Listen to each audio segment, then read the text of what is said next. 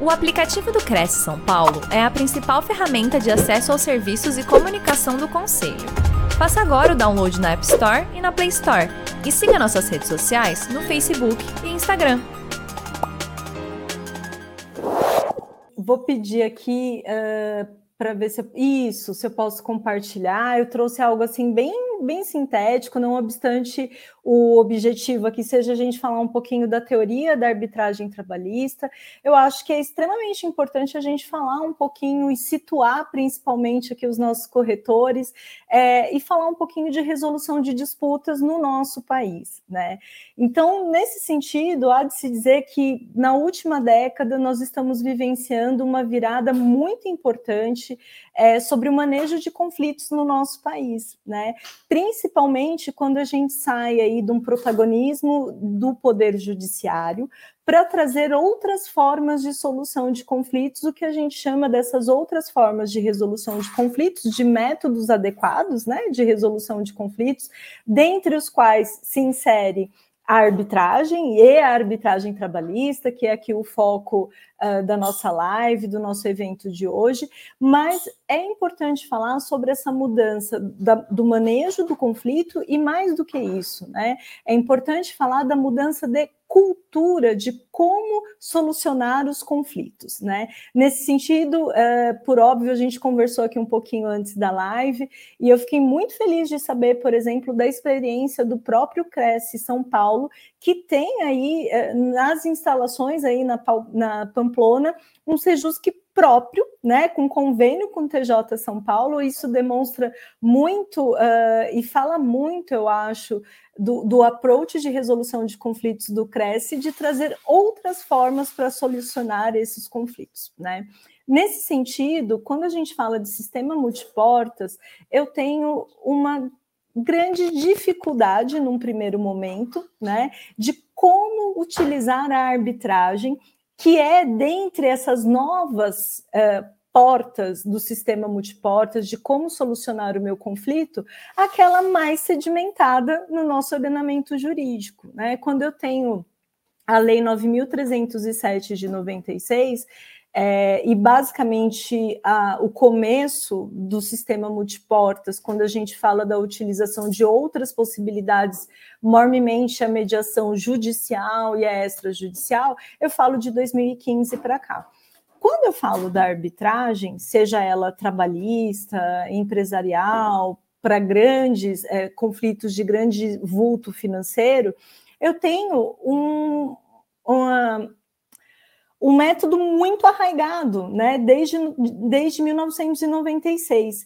E nesse sentido, o Brasil sai de uma não prática arbitral, não obstante tivesse a previsibilidade no ordenamento jurídico desde as ordenações do reino, para se transformar aí num case de sucesso, né? Quando eu falo um case de sucesso, porque o Brasil hoje representa o terceiro país em arbitragens internacionais, por exemplo, aqui ou fora do território nacional.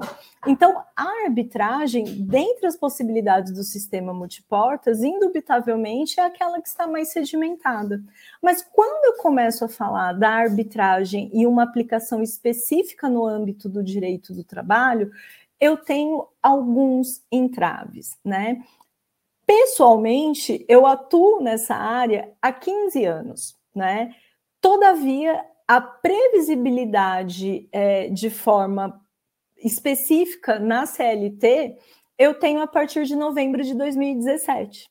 Então, eu preciso explicar um pouquinho aqui para nossa audiência o porquê que eu sempre falo desvendando a arbitragem trabalhista, porque se tem vários mitos e dificuldades e dúvidas e até mesmo um preconceito com o Instituto que a gente precisa entender que é fruto da, da, da, nossa própria vivência dos conflitos trabalhistas aqui no Brasil. Né? Então, eu trago aqui quais, são, quais foram os primeiros entraves da utilização dos meios adequados, né? ADRs aí é a sigla do inglês Alternative Dispute Resolution no direito do trabalho no Brasil. Primeiro, porque quando eu falo de conflitos trabalhistas, eu tenho que dizer que basicamente o que a gente tem até hoje é a preponderância da cultura do litígio, né? Eu tenho modelos massificados de solução de conflitos, ou seja, basicamente o processo judicial, a famosa reclamação trabalhista, principalmente quando eu falo das questões afetas ao que a gente chama aí do trabalhador, do empregado hipossuficiente, né? Quem nunca ouviu aí na família, uh, ah, eu tenho várias dúvidas do meu contrato de trabalho, não estou feliz, mas tudo bem, a hora que me mandarem embora, eu acerto isso na justiça. Né? Isso é fruto do que? Da nossa litigância contumaz, da cultura do litígio, principalmente na seara trabalhista. A outra questão que é salutar e que é extremamente delicada e que sim, a gente precisa discutir e entender como que isso é feito de uma forma correta, segura, é a questão da indisponibilidade dos direitos trabalhistas e da hipossuficiência da figura do trabalhador. E aí, nesse sentido, como eu sei que estou falando aqui para corretores pessoas físicas e corretores pessoas jurídicas, a gente precisa identificar algumas questões. Primeiro que, falando um pouquinho, é, do, usando aqui né, um juridiquês e falando um pouquinho da, é, da questão da indisponibilidade é, dos direitos trabalhistas, eu preciso entender que se os direitos trabalhistas fossem totalmente indisponíveis, e por que, que eu preciso trazer isso aqui, né? Porque a lei de arbitragem, em seu artigo 1, diz que só pode ser resolvido por arbitragem aqueles litígios que versem sobre direitos patrimoniais disponíveis. É o que a gente chama de arbitrabilidade do litígio e é um pressuposto, é o primeiro pressuposto, é um pressuposto de existência para que a arbitragem trabalhista possa ocorrer. Então, essa análise de, de o conflito trabalhista é ou não arbitrável passa pela indisponibilidade dos direitos trabalhistas.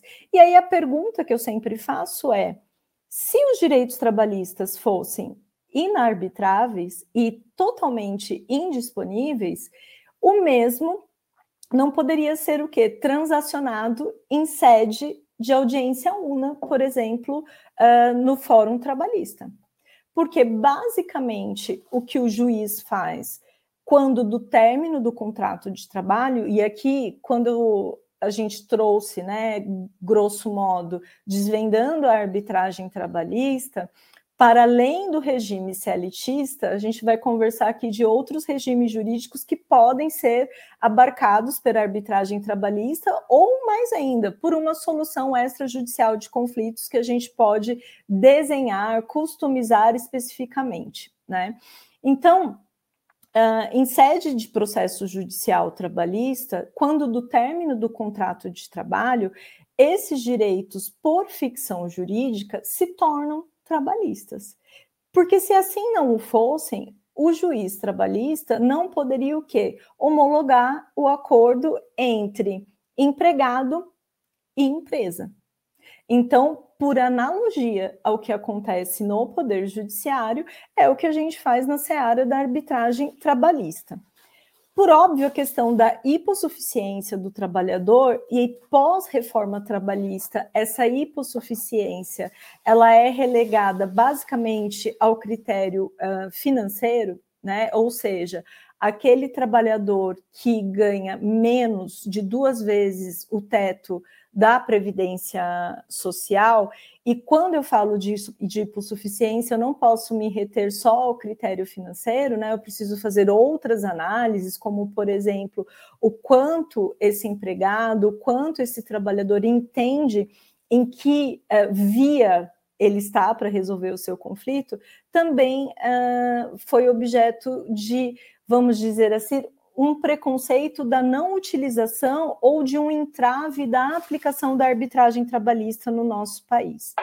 E por fim, até hoje, né, e eu falo isso com, uh, com muito repertório, no sentido de que eu mesma sofro bastante preconceito até hoje por atuar nessa seara, o que corroborou muito para essa má fama do Instituto e que é, paulatinamente vem, sim, vem, sendo bravamente é, combatido, como convites como esses que vocês nos estendem em vir falar, vir, vir tirar as dúvidas, ver especificadamente se. É, como que essa arbitragem pode ser feita de uma forma lídima, transparente, com as boas práticas, de forma ética, mas lá no passado, né? E quando eu falo lá no passado, não é um passado tão distante, nos idos dos começos dos anos 2000, é, nós tivemos aqui, pós-constitucionalidade da lei de arbitragem, o que a gente chama aí de um fenômeno de proliferação das câmaras fundo de quintal. O que, que eu chamo aí de câmaras fundo de quintal? Eram verdadeiras instituições que serviam para dar legalidade a práticas totalmente ilegais, é, revestida da confidencialidade do, do, do, procedimento arbitral e principalmente é, tirando direitos e valores do trabalhador. Nesse sentido, a gente precisa cumprimentar e muito a atuação do Ministério Público do Trabalho, que fecharam essas instituições ou fizeram com que essas instituições assinassem TACs, né, termos de ajustes de conduta, justamente porque elas utilizavam de forma totalmente inadvertida o Instituto da Arbitragem Trabalhista. Mas até hoje, em razão da atividade dessas instituições, Câmara de, de Fundo de Quintal, a arbitragem trabalhista aí padece de um certo preconceito pelos operadores do direito e principalmente por aqueles que não têm nenhum conhecimento do Instituto.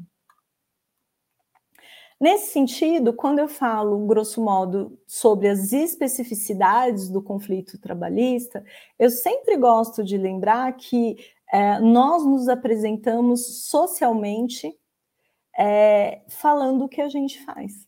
Né? Então, aqui no começo do evento, o Dr. Milton me apresentou falando o que eu faço né? Falando lá que eu sou profissional de resolução de disputas, que eu sou responsável técnica pelo núcleo de soluções extrajudiciais da CAMES, que eu sou professora do Mackenzie. O que que isso significa?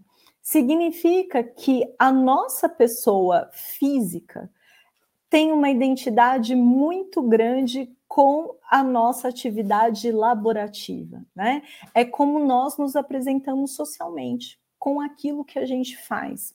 E nesse sentido, quando você perde o seu trabalho, e aí eu já dou um spoiler, né? A arbitragem trabalhista, ela só vai ocorrer quando do término do contrato de trabalho. Evelyn, mas e no curso do contrato de trabalho? No curso do contrato de trabalho, eu tenho outras possibilidades de soluções extrajudiciais de conflito, como, por exemplo, a mediação extrajudicial ou a mediação em company. Então, no final, se vocês quiserem saber, a gente pode falar um pouquinho dessas outras soluções também. Mas a arbitragem trabalhista, ela só vai poder ocorrer quando do término do contrato de trabalho. E o término do contrato de trabalho dá quando da dispensa, né? Da dispensa sem justa causa. Por quê? Se for uma dispensa com justa causa, aí sim é indisponível, né? Porque eu vou ter que fazer ali toda uh, um inquérito, vou precisar ali do ente estatal para ver efetivamente se essa justa causa vai permanecer ou não. E aí, nesse sentido, é um momento muito triste, né, da vida daquela pessoa, porque para além de questões é, pecuniárias, muitas das vezes ela também está perdendo ali um pouco do que do seu sentido no mundo, de como ela se apresenta.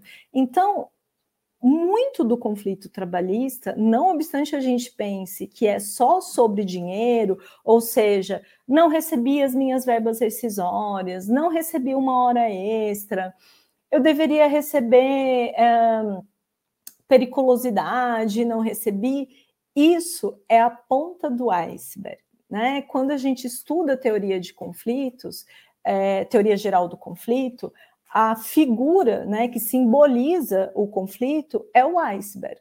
E nesse sentido, a ponta do iceberg é aquilo que o trabalhador ou que a parte verbaliza para você. E o que a parte verbaliza para você é: está faltando dinheiro. Ou seja, ela sinaliza para você a questão pecuniária. Todavia, o conflito trabalhista, aquilo que está embaixo ali do oceano, aquela parte do iceberg que você não consegue visualizar, diz respeito a conflitos de outra análise, né? Conflitos de compreensão. Evelyn, como assim? Se eu tenho um trabalhador que, porventura, ele não tenha tanta escolaridade ou ele tenha dificuldade de entender o seu contrato de trabalho, o fato dele não dominar efetivamente todas as verbas que fazem, que fazem parte do seu contrato de trabalho pode suscitar um conflito mesmo que a empresa tenha pago tudo para ele de forma correta. E aí, nesse sentido, a arbitragem trabalhista pode ser um procedimento didático e explicativo para que efetivamente ele compreenda e entenda quais são as verbas que ele precisa receber. Eu tenho conflitos morais, né? Eu tenho esses conflitos morais são muito mais dessa seara da questão de pertencimento, né? A vida inteira eu me dediquei a essa empresa e agora eu fui dispensado. Eu tenho conflitos psicológicos, e esses conflitos psicológicos, quando eu falo aí, né, em sede de trabalho remoto, teletrabalho, todas as doenças laborativas, a questão de burnout, né, o quanto me dedico a essa empresa, e principalmente que é o que eu sempre coloco como um dos interesses mais poderosos que permeiam todos os conflitos, sejam eles trabalhista, familiar, empresarial, que é o conflito de reconhecimento, né? No final, todo mundo gosta de ser reconhecido, ou seja, né, good job, e quer entender o porquê que nesse momento de desligamento eu não recebi o que eu devia, então, aí eu estou falando efetivamente do conflito pecuniário, e não recebi da forma e o tratamento que eu deveria ter tido, que é efetivamente o que de, de uns tempos para cá se vem falando do que se vem falando do que a gente chama aí de dispensa humanizada. Né? O que, que é essa dispensa humanizada? É você, de uma certa forma, deixar esse momento, que é um momento muito difícil na vida da pessoa, em que tem sim questões objetivas, a questão objetiva é: eu estou recebendo as minhas verbas rescisórias, indenizatórias, as guias para saque do fundo de garantia, para dar entrada nas parcelas do seguro-desemprego, mas ao mesmo tempo, de que forma eu estou recebendo isso? Né? Eu, eu fui reconhecida pelo tempo que eu fiquei nesse trabalho, porque se eu não fui, uma das formas de eu trazer esse reconhecimento talvez seja cutucar o poder judiciário talvez seja ingressar com uma demanda trabalhista. Depois, eu coloquei aqui, né, e vou deixar mais para o final para fazer um bate-papo com o Dr. Milton, falando um pouquinho uh, do conflito trabalhista de forma mais específica aí no ramo, né, imobiliário mas eu trouxe algumas hipóteses da arbitragem trabalhista como estratégia jurídica, né? E quando eu falo estratégia jurídica, de resolução de conflitos, para que você não precise bater as portas do Poder Judiciário, que no nosso sistema multiportas de resolução de disputas ou né, de acesso à justiça é a porta mais entupida, né? Então, Aqui eu trago a questão de dispensa e remuneração de altos executivos, e essa é a hipótese que foi é, contemplada no 507A da CLT, que fala que eu posso inserir uma cláusula compromissória em um contrato de trabalho, ou seja, quando da contratação desde que esse empregado seja hipersuficiente. Então, é aquilo que eu falei logo no início aqui da palestra, né? Com a reforma de 2017, a CLT hoje divide né, os empregados em duas categorias: hipersuficientes e hipossuficientes. O hipersuficiente é aquele que ganha mais de duas vezes o teto da Previdência Social. Então, é aquela, aquele trabalhador que ganha acima de R$ 15.200. E aí, já digo para vocês que, para os espectros de remuneração e dispensa de altos executivos, expatriados ou não, vou falar um pouquinho da figura do expatriado, né? Uh, R$ 15.200 não é o que a gente considera na prática arbitral um alto executivo, tá? Um alto executivo, ele tende a ganhar ali acima de 25 mil reais, tá bom? Coloquei expatriado ou não, porque, né, uh, quando a gente fala de mobilidade global, e nós estamos em um mundo globalizado, cada vez mais eu também tenho a presença no nosso território nacional de trabalhadores estrangeiros, né? E esse trabalhador regular estrangeiro, ele vem de forma expatriada, né? O que, que é isso? Significa que um trabalhador vai deixar de ter ali a sua nacionalidade? Significa que, por exemplo, um italiano que venha trabalhar numa multinacional aqui no Brasil vai deixar de ser italiano? Não, ele vai continuar sendo italiano. Todavia, para os fins da legislação trabalhista, para que ele seja segurado e para que ele tenha todos os seus direitos trabalhistas é, assegurados pela legislação trabalhista brasileira, ele vai se expatriar, ele vai tirar um pedacinho da sua pátria, vamos dizer assim, para que a nossa legislação possa grudar e salvaguardá-lo tá bom? Em uma forma, de uma forma bem didática e simplória, a explicação da figura do expatriado é essa. Ele vem com um contrato internacional de trabalho, na maioria das vezes, né? A gente tem que fazer aí, ele recebe uma remuneração totalmente diferenciada, então ele recebe sim é, um tanto pela CLT, mas ele também recebe outros valores por outras legislações ou já fixada em contrato antecipado, tá bom? Também sempre gosto de trazer aqui é, o representante comercial, e aí, nesse sentido, a gente pode desencaixar o representante comercial e trazer a figura, não obstante a gente saiba né, que o corretor de imóvel é um trabalhador liberal autônomo, mas como bem o Dr. Milton falou aqui no começo, eu posso ter também a figura do corretor de imóveis num regime jurídico celitista, né? Ou eu também posso ter essa pessoa física do corretor de imóveis recebendo aí o comissionamento da venda, mas em um regime civil em que eu tenho aí alguns questionamentos. E aí, nesse sentido, também vou poder usar a arbitragem ou a mediação, tá bom? Trago aqui para quem tenha as imobiliárias, por exemplo, né? Você tem ali todo o seu staff. Então, eu tenho o empregado com pouca qualificação ou escolaridade, e aquele que é o pior é, dos mundos, né? Que é o que eu coloquei aqui, o regime místico ou sem vínculo. Então, de repente, é aquela pessoa que você contrata ali, né, de forma uh, não habitual, né? Mas aquela pessoa vai ficando ali um tempo e quando ela não vai mais prestar serviços para você, como que você vai fazer para contemporizar esse possível passivo trabalhista? Por fim, né, fazendo aqui um pouquinho, às vezes, de o porquê que você deve usar a, uma arbitragem trabalhista, né, ou o porquê que você deve escolher esse método de resolução de conflitos, eu trouxe aqui algumas vantagens, né, de forma objetiva. Então, de forma objetiva, a arbitragem trabalhista tem aí o condão, né, de entrar como uma política de prevenção de passivo trabalhista, desde que, né, por isso que eu coloquei, implantada e administrada em conjunto com o RH da empresa, né?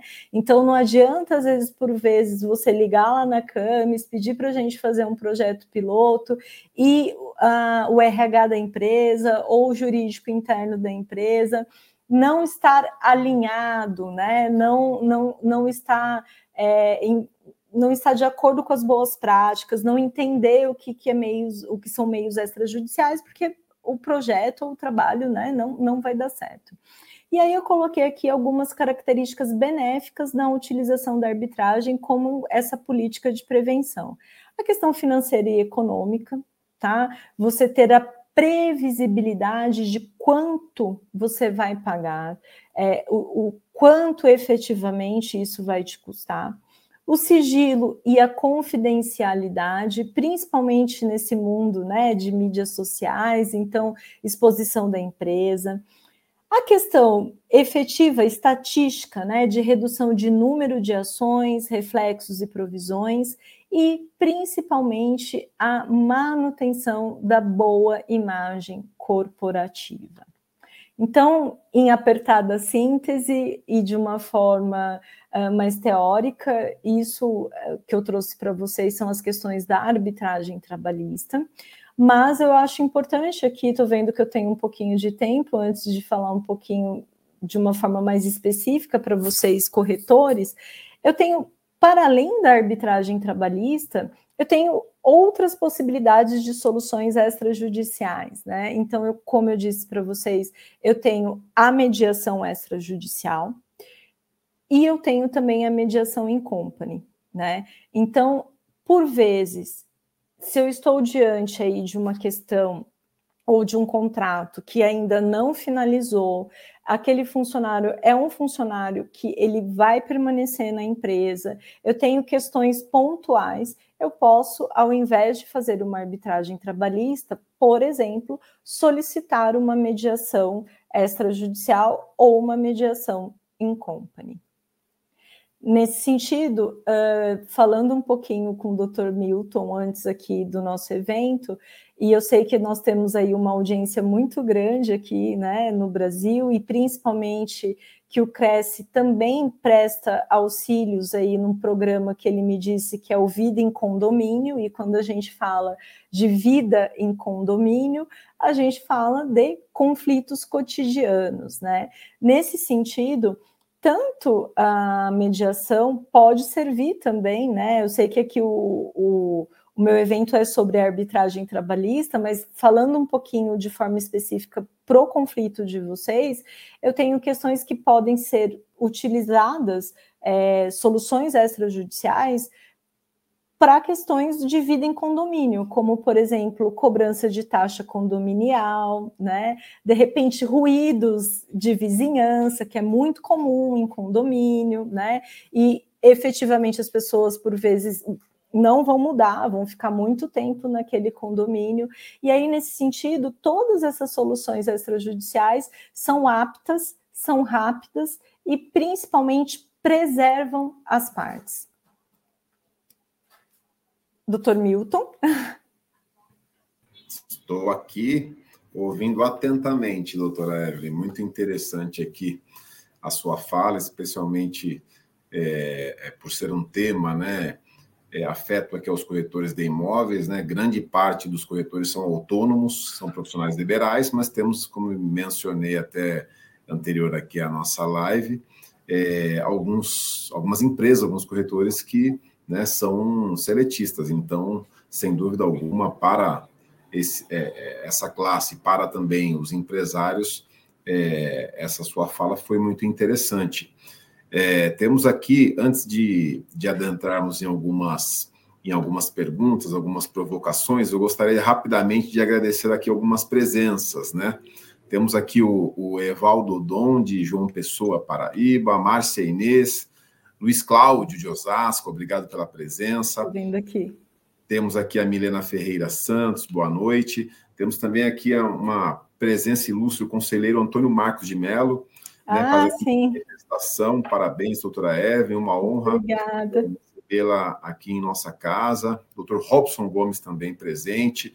Corretor de imóveis, Milton Zireviski, né, o perito também. Parabéns, doutora. Oratória obrigada. perfeita. Muito obrigada e necessária. Também aqui a Josilene Medeiros e a Flávia Messias. Temos algumas outras manifestações, eu vou falando aqui no, no curso, e peço também aos, aos corretores, às corretoras de imóveis, aos internautas, que manifestem aqui no chat a sua cidade. Eu acho muito bacana nós manifestarmos aqui as cidades que estão nos acompanhando, porque de uma certa forma também é uma interação. É, doutor, uma pergunta. É, o CNJ ele vem orientando né, em relação a essa aplicação é, dos métodos extrajudiciais, da autocomposição né, para a solução de conflitos. É, o Brasil ele possui um arcabouço jurídico imenso, né? nós temos inúmeras leis. Né? Parece-nos que resolver o direito é fácil, né? acho que para qualquer magistrado. O difícil é, é, é, resolver o conflito entre as partes. Né? O conflito me parece que é, é, há uma dificuldade imensa, né? especialmente nesse momento que vivenciamos, né? É, é, é de pandemia, já agora no pós-pandemia, mas observamos que, que resolver conflitos né, ficou um pouco mais difícil. A senhora acha que essas metodologias, né, essa, essa autocomposição, ela de fato veio para ficar e, e, e a sociedade ela é, de uma certa forma, já compreende né, essa possibilidade de se buscar ali é, é, a justiça?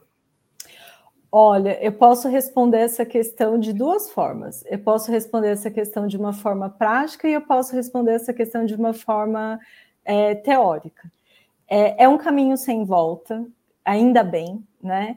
Principalmente porque, como bem o senhor disse, hoje, na verdade, eu tenho um sistema de resolução de conflitos. Por que, que eu tenho um sistema? Porque eu tenho a resolução do CNJ, eu tenho a lei de arbitragem, eu tenho a lei de mediação, eu tenho todas as modificações que foram contempladas no Código de Processo Civil. Então, isso significa o quê? Isso significa que o nosso país ele está no sistema multiportas você tem hoje várias possibilidades de acesso à justiça. E de forma teórica, e aí vou usar aqui um pouco a minha parte professora, né? O que, que acontece? E falando um pouco da nossa classe, né? Quando eu falo da nossa classe, não obstante a nossa audiência seja de corretores, mas eu sei que muitos corretores também têm formação jurídica, né? A nossa formação jurídica de base, durante muito tempo, foi uma formação totalmente talhada para litigância. Então, você aprende a fazer petição inicial, você aprende a colocar a sua barriga no balcão do fórum, é, advogado bom é advogado aguerrido, e, e, isso era muito culpa, de novo, da nossa formação de base, da nossa, grava, da, da nossa graduação. E desde que a resolução do CNJ colocou lá nos anexos a obrigatoriedade de disciplinas como meios adequados de resolução de conflitos, é, prática nos NPJs das faculdades. Então, hoje você tem lá a prática civil, a penal, a trabalhista, mas você também tem a prática de conciliação, mediação e arbitragem. Então, eu percebo isso e faço parte, né, porque sou professora dessas disciplinas também, a mudança do próprio profissional do direito. Então, hoje, para além da via principal, que não tem como, né? A via principal, aquela que é, escoa a maioria dos conflitos, até porque quando eu falo de arbitragem, eu tenho que falar, e, de mediação também, são conflitos disponíveis. Então, assim, eu costumo dizer que meios adequados de resolução de conflitos não tá para facilitar e nem para desentupir o poder judiciário.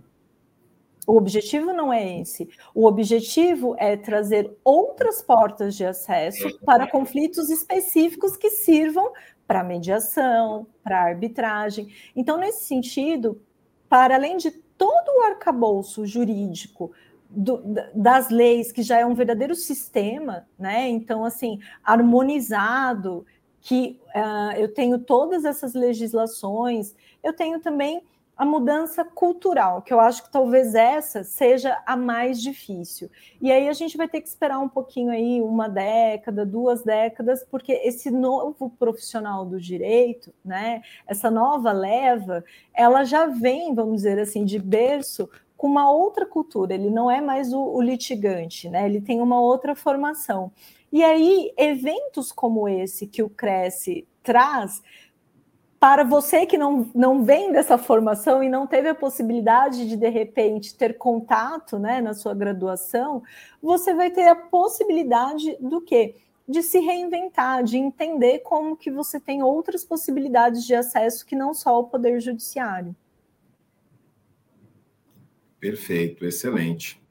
É, vou rapidamente citar aqui algumas cidades que já manifestaram: é, Guaratinguetá, Belo Horizonte, Maringá, é, Volta Redonda, Rio de Janeiro, Diadema, Campinas, Franca, é, Bauru, Curitiba, é, Campina Grande, Aracaju, São Carlos, Peruíbe, Praia Grande, e Florianópolis. Até o momento, temos todas essas cidades que já conectaram conosco em nossas redes sociais. Se não citei sua cidade, por favor, deixe ali sua manifestação no chat.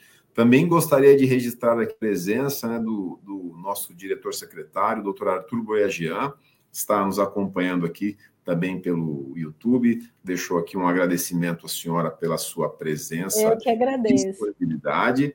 E também a presença aqui do conselheiro é, Wagner Artuso, que faz uma pergunta à senhora. Né? Nos casos de arbitragem e mediação, necessariamente deve ter uma previsão contratual, ou seja, ambas as partes devem concordar previamente com a utilização dessas duas formas extrajudiciais?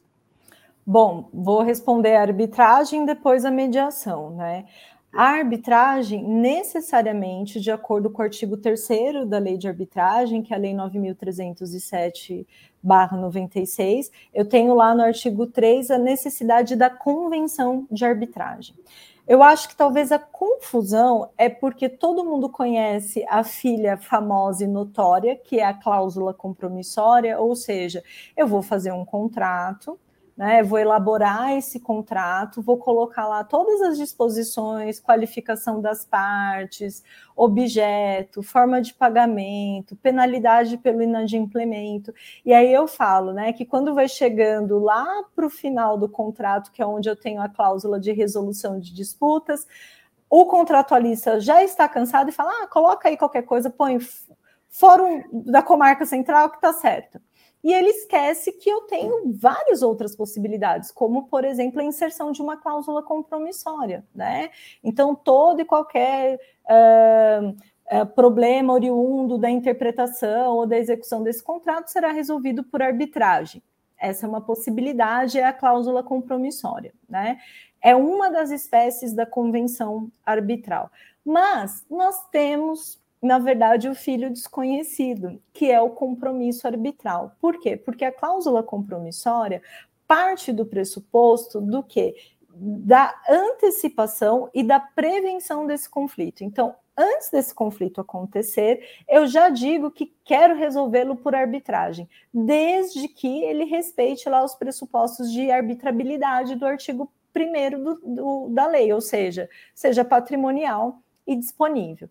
Mas Evelyn, e se eu não fiz esse contrato? Né? Eu tenho um combinado, eu, ou eu fiz esse, esse contrato e coloquei o foro da comarca central. Eu não vou poder resolver por arbitragem? Vou. Por quê? Porque eu tenho a outra espécie, que é o compromisso arbitral. O compromisso arbitral nada mais é do que uma espécie de convenção de arbitragem, ou seja, uma cláusula que você faz em apartado antes de levar para a arbitragem. Então, se eu não fiz essa previsibilidade antes, eu posso fazer após. É um instrumento uh, privado assinado por duas testemunhas. A, a, a forma né, e os elementos uh, obrigatórios e uh, os elementos obrigatórios e opcionais também estão lá no artigo 9 e 10 da lei de arbitragem, você pode fazer. A mediação, na lei né, 13.140-2015, é, que é a lei que regulamenta tanto a mediação extrajudicial quanto a judicial, eu tenho lá a previsibilidade é, da cláusula de mediação. Mas, Milton, sendo bem sincera, o que, que acontece? A lei ela é de 2015, nós estamos em 2023. Então, ela não completou nenhuma década.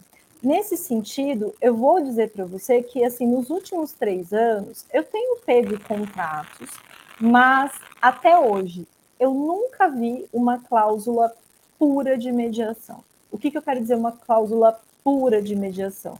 invariavelmente, os advogados preferem utilizar aquilo que a gente chama de cláusulas uh, trifásicas ou bifásicas med-arb. Então, eu tenho a previsibilidade de uma primeira fase de negociação direta.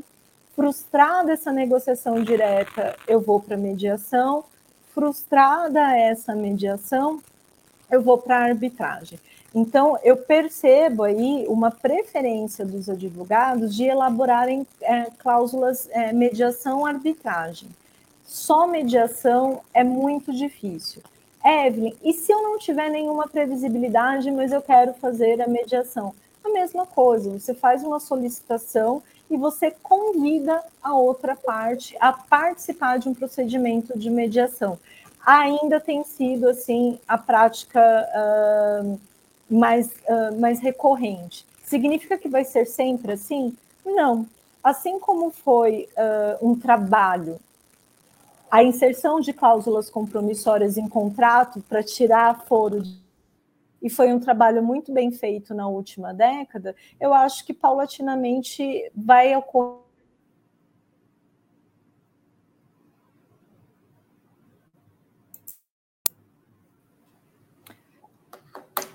falhou aqui. Vai ocorrer paulatinamente a inserção de cláusulas de mediação pura.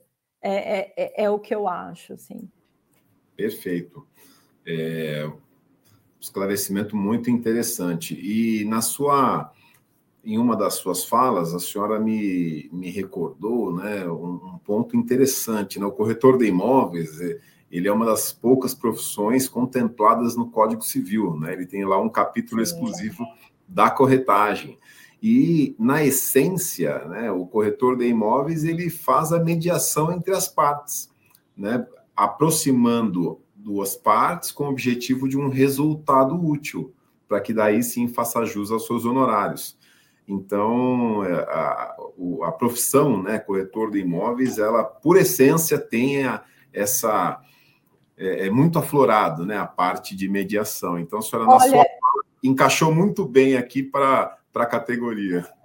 Olha, eu vou falar, é muito importante essa sua fala também, porque eu estou aqui para aprender também, né? É, quando a gente fala da figura do mediador, você lembrando dessas disposições do Código Civil que falam efetivamente do corretor, da corretagem, o, o, o, corretor pode ser visto como um mediador mesmo, né? Porque a figura do mediador é aquela que detém a confiança das partes, então o corretor detém a confiança tanto do comprador quanto do vendedor e faz com que elas se dialoguem sem ter nenhuma ingerência, né? Ele não pode ter ali nenhuma, é, nenhuma opinião, ele tem que fazer só a aproximação das partes. Então, é verdade, nunca pensei assim na figura do corredor, mas do corretor, mas o corretor é sim, acho que o mediador por excelência aí nessa relação de corretagem. Sem dúvida. Bom, já estamos partindo aqui para o final da nossa live. Foi muito interessante. Eu acho que daqui eu já fiz algumas anotações de de outros temas que já falo, já falo para a senhora quais são. E, e, para, para finalizarmos, então, né, essa live, eu gostaria que a senhora deixasse uma provocação aos corretores e corretoras de imóveis e também aos internautas que nos acompanham, exatamente nesse sentido, né? É, é, quais, quais os aspectos, né? Quais o que tipo de métodos, né, dentro da mediação, é, os corretores poderiam é, utilizar para que houvesse mais clareza, né, mais transparência e maior compreensão das partes. A senhora, em um, um dado momento na fala, trouxe é, esse ensinamento, então eu gostaria que, pelo menos dentre os temas que a senhora eleger, mencionar, se a senhora pudesse trazer aqui uma provocação para que os colegas pudessem aprimorar ali o seu dia a dia, a sua atividade profissional, seria muito, muito bacana. Com certeza. Na verdade, quando a gente fala de resolução de conflitos, e aí eh, a arbitragem trabalhista, a mediação trabalhista, ela, ela entra nessa grande chave e você lembrando né, dessa intermediação que o corretor faz, e principalmente ele é uma pessoa de confiança né, das partes, e resolução de disputas nada mais é do que diminuição de ruídos. né? Então, o quanto eu posso deixar mais claro a minha mensagem e o quanto eu posso é, melhorar a comunicação das partes, né? E nesse sentido eu acho muito salutar, porque o corretor, diferente do árbitro, por exemplo, que tem uma opiniúris, ele não tem ingerência, ele tem que deixar esse meio de campo, vamos por assim dizer, de uma forma muito muito transparente, inclusive para demonstrar ali a lisura do próprio trabalho dele, né? Então, eu acho que assim como a maioria das profissões, o corretor tem que ser cada vez mais multidisciplinar. Assim como o profissional do direito também, que a gente está tendo, nós estamos tendo que nos reinventar, né? Nessa nova realidade aí tecnológica, disruptiva. Então, eu entendo que talvez o corretor tenha que investir aí em novas competências, né? E quando eu falo novas competências, desde ali de uma leitura corporal, né, de saber verbalizar melhor, para além de todos os seus conhecimentos técnicos. Por quê? Para aprimorar um pouco mais o diálogo entre as partes e fazer essa interface de uma forma bem transparente para diminuir o ruído. Eu acho que talvez seja por aí. Excelente, adorei a provocação né, da, do corretor de imóveis, da corretora de imóveis, né, do profissional do mercado imobiliário desenvolver uma competência multidisciplinar. Né? Não, é importante aprofundar conhecimento, quem tem conhecimento tem poder, e oferecer né, a melhor informação, a mais transparente, sem dúvida alguma, o melhor serviço. Uma excelente provocação que a senhora deixou aqui a todos os corretores. Eu gostaria, então, já partindo para o encerramento, né, de, de é, registrar alguns eventos que teremos na, ainda na semana do Cresce São Paulo, na, nas lives do Cresce. Né? Amanhã, às 10 horas, teremos o Renato Lima, que falará sobre gestão da mudança para a vida pessoal e profissional. E às 20 horas, o doutor Wagner Nogueira, também corretor de imóveis, com uma fala muito interessante, a venda do corretor de imóveis. Então, você corretor, você corretora, amanhã temos duas palestras muito interessantes. E gostaria também de registrar aqui, é, estamos disponibilizando o Instagram da doutora Evelyn.abarreto, né? Isso. O arroba Camis Brasil e o e-mail evelyn.barreto.camisbrasil.com.br. Uma, uma dúvida rapidamente, doutora. A Camis faz, desenvolve, né, operacionaliza qualquer tipo de de mediação, qualquer tipo de arbitragem, em especial a arbitragem trabalhista, né? Mas é, existe não, uma... não é especial, é um dos, é, né, é um, um, dos. Do, um dos. E aí nesse sentido, eu acho que a gente tem que anunciar, já está até no site, né, do, do Cresce São Paulo, que uh, vocês têm um convênio né, com a Camis e para a utilização de todos os nossos serviços, então, assim, mediação civil, por exemplo, para cobrança de taxa condominial, outros tipos de mediação é, para questões é, dos síndicos, ou mesmo para você que tem aí uma imobiliária, tem 10% de desconto, né? Com esse novo convênio que o Cresce fez com a Camis. A CAMES é uma Câmara de Resolução de Conflitos full service. Isso significa que a gente atua desde plataformas digitais para conflitos de massa consumerista.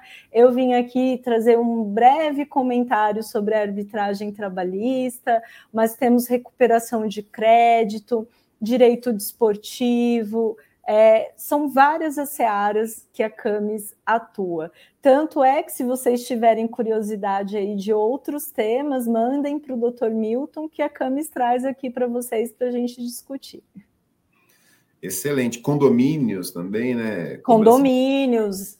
Eu acho que tem que vir aqui na vida em condomínio. Tem, muita, tem muito conflito na vida em condomínio.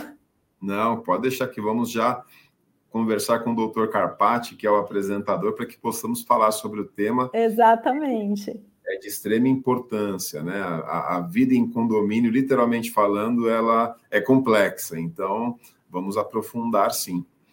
É, perfeito, essa, essa era a minha dúvida, e é verdade o, o, uma informação de extrema relevância né, a, a, esse benefício aos corretores e corretoras de imóveis, já está no site, né, a empresa possui o convênio com o Cresce dentro do clube de benefícios, então você corretor, você corretora, que tiver interesse, terá aí né, o benefício, terá o desconto anunciado pelo convênio no portal do Cresce, acesse o site do Cresce, www.crescisp.gov.br, convênios, você poderá verificar ali mais informações e também aqui nas redes sociais da doutora Evelyn, tenho certeza que se enviarem para ela um direct, ela vai rapidamente responder. Agora, Com certeza. Estamos, tecnológicos, né, doutora pois é, podem enviar lá a dúvida no direct. Exatamente. Então... E também é, é, importante dizer, né, que para além desse trabalho que eu achei maravilhoso com as lives, né, é, duas lives por por dia, com temas riquíssimos. É, eu sou coordenadora acadêmica da Escola Camis, então, para aqueles que ficaram assim mais curiosos para saber um pouquinho sobre soluções extrajudiciais, a Camis tem a Escola Camis e mensalmente nós temos vários eventos, todos eles, todos eles em sua maioria online, com várias temáticas, né? É, mediação em seguros e resseguros, por exemplo. É, o último que nós fizemos foi inteligência artificial e plataformas de resolução de disputas. Então, se você virou agora um entusiasta e curioso da temática, segue lá que sempre tem eventos bem legais. Perfeito. Então, mais uma vez, em nome da presidência do CRES, do nosso presidente José Augusto Viana Neto, de toda a diretoria, todo o conselho pleno. Agradecemos a sua presença, a sua disposição em compartilhar aqui o seu conhecimento, né? o seu tempo. Tempo é muito precioso e muito valioso na sociedade em que vivemos. Então, a senhora se dispôs aqui né, gratuitamente a vir dividir aqui seu conhecimento. Nosso muito obrigado e já deixo aqui um convite, mas esse convite, obviamente, com caráter de intimação e, e, e eu sou muito transparente, né? Nós não vamos aceitar não como resposta para que a senhora volte, né, com outros temas. Com certeza. É, vamos conversar, né, durante a semana para que é, possamos aprofundar cada vez mais, né, essa, essa parte de mediação, de conciliação, os conceitos, né, da mediação, como a senhora rapidamente trouxe na provocação, são riquíssimos para os corretores, especialmente aqueles que desenvolvem né, a corretagem na prática, que estão ali no dia a dia, aproximando as partes, tentando entender as necessidades, saber ouvir mais as partes. Então, poderíamos também pensar em uma próxima live nesse sentido. Tenho certeza que vamos ter muita audiência e principalmente levar conhecimento aos corretores. Então, muito obrigado pela sua presença, em nome do nosso presidente. E agradeço também a presença de todos os corretores, todas as corretoras, os internautas que nos acompanharam aqui durante essa live. E também amanhã acompanhem os, as próximas lives, né? Também temas riquíssimos, eu tenho certeza que vocês vão gostar muito. Tá ok? Agradeço muitíssimo também em nome da CAMES e tenho certeza que o nosso convênio vai ser um sucesso. Com certeza. Muito obrigado. Boa noite a todos. Boas intermediações.